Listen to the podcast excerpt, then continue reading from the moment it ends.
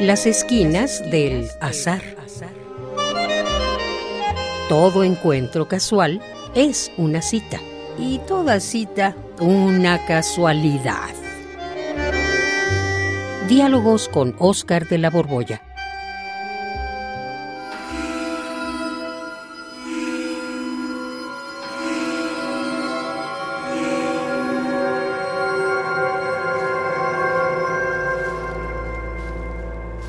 Esa ignorada región cuyos confines no vuelve a traspasar viajero alguno. Temor que confunde nuestra voluntad y nos obliga a soportar aquellos males que nos afligen antes que lanzarnos a otros que desconocemos. ¿Qué andas haciendo aquí en el Panteón de Dolores?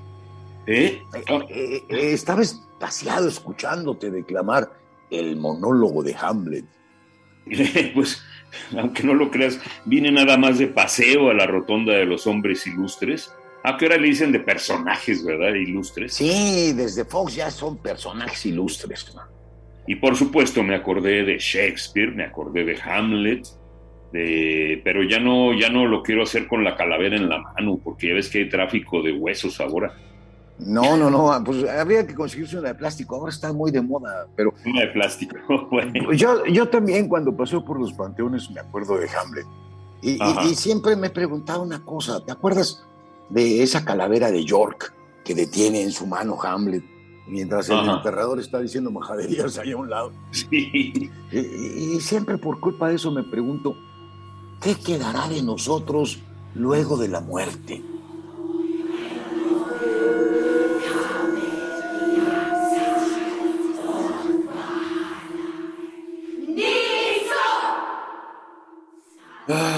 Pues como qué queda.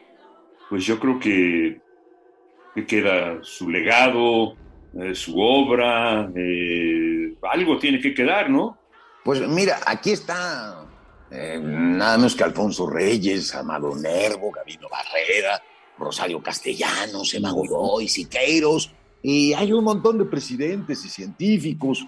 Fueron importantísimos en su época, pero ¿qué queda? Pues siempre se dice eso, ¿no? Ay, se murió, pero queda su legado, queda su obra, queda su literatura, queda su música, queda su escultura. En Pues fin, sí, eh, mira, ahí están los murales de Siqueiros. Pues ahí en Bellas Artes, no sé si te acuerdas que en el último piso hay un mural precioso donde está un perro con una cara así de fiereza. Maravillosa, es una de sus pinturas que más me gustan.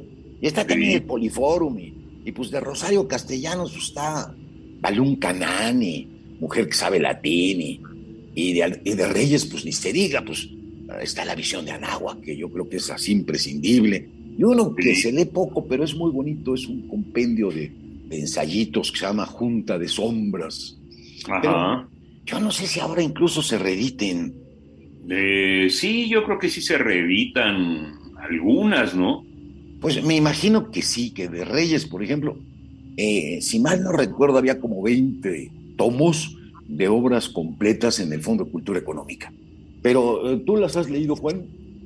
Bueno, sí, algunas, este, la crítica en la edad ateniense, que me sirvió mucho en la facultad, pero así, tú dices que se he leído todas. No, Sí, sí, todas, todas. no, no, pues no, yo no. ¿Y a poco tú sí? No, pues yo tampoco, Juan. Y, y a ver, de este otro personaje que tiene una tumba aquí más o menos vistosa, Guillermo Prieto. ¿Qué has leído de Guillermo Prieto? eh, muy poco. No, tampoco he leído toda su obra, por supuesto. Eh, ¿No te leíste La Musa Callejera o La Novia del Erario? La musa sí, la novia no. Eh, ¿Y tú? No, pues yo tampoco. ¿Te, te- te imaginas la suerte de las obras de quienes no tuvieron siquiera el privilegio de venir a esta rotonda de los personajes ilustres? ¿Qué, qué será de esas obras? Pues no sé, hay un autor que se llama Anónimo que hizo un montón de obras y nadie lo conoce. Pero me estás poniendo triste, Oscar, me estás poniendo muy triste. No, ¿para qué ponernos tristes, hombre? El, el olvido, pues es inevitable. aquí estamos rodeados de algunos de los muchos que hicieron época. Y, curiosamente, fíjate que no está Octavio Paz. Eh, eh, ah. sus restos están en el antiguo colegio de San Ildefonso. ahí, ahí lo mandaron. Y, luego tampoco está Fuentes, Carlos Fuentes no está aquí. De veras. Ese, se consiguió una tumba de lujo ahí en Montparnasse. en Francia. Hijo. Sí, ahí está, en el mismo cementerio donde está Cortázar y Sartre y Simón y Ciorán y muchos. Pero, ¿tú crees que alguno de ellos van a seguirlos leyendo dentro de 100 años?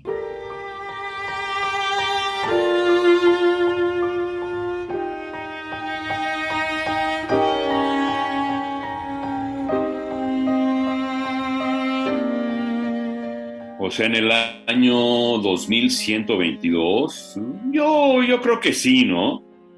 A ver, vamos a ver. ¿Tú has leído a todos los que vivieron hace 100 años? o sea, a los autores de 1922. Eh, a ver, ay, ya me pusiste tarea. A ver, Juan de Dios Pesa, eh, Manuel Gutiérrez Nájera, el Duque Hop.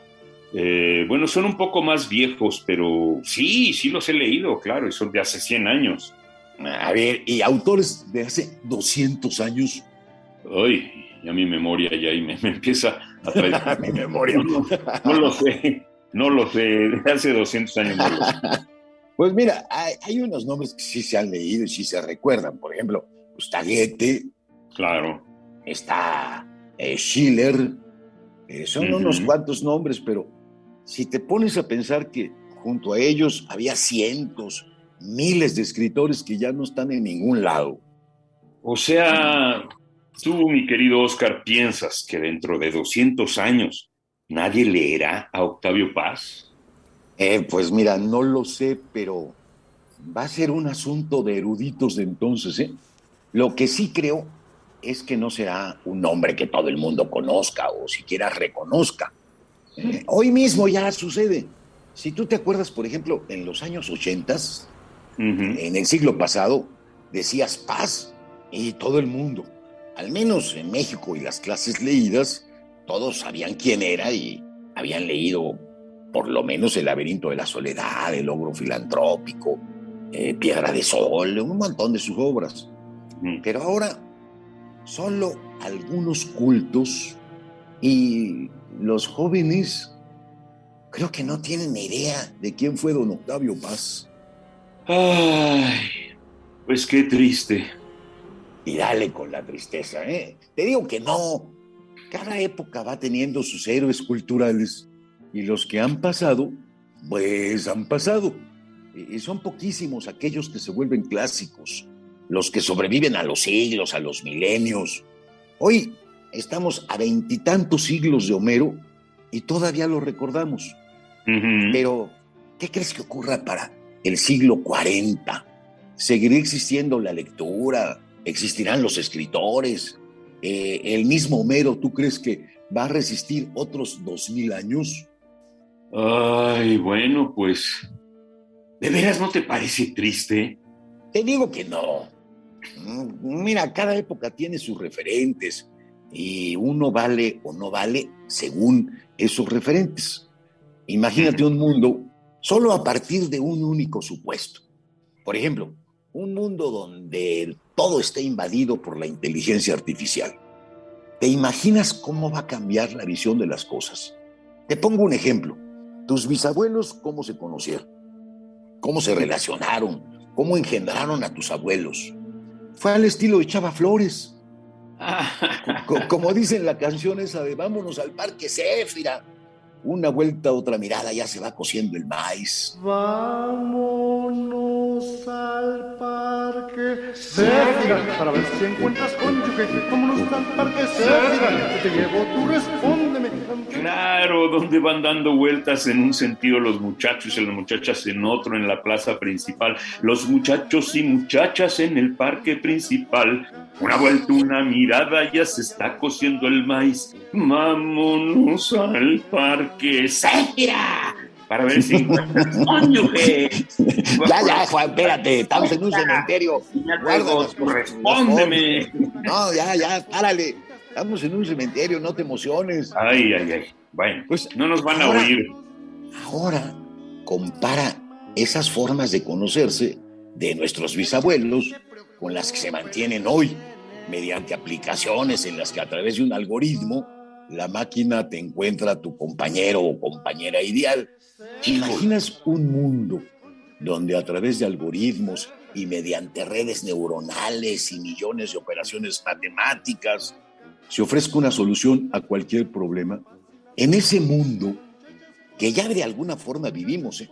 tendrán algo que decir Gutiérrez Nájera, Carlos Fuentes, o quienes hoy todavía están con nosotros, por ejemplo, ¿tendrá alguna resonancia Paco Ignacio Taibo II, Jorge Volpi, Juan Villoro? ¿Qué va a quedar de ellos o de nosotros dentro de 100 o mil años? ¿Qué de las relaciones humanas como ahora las conocemos? ¿Quiénes están en la rotonda de los personajes ilustres? ¿Tú crees que todavía haya rotonda de los personajes ilustres para entonces, siglo 40? Pues sí, pero parece que será un mundo muy, muy distinto, Oscar.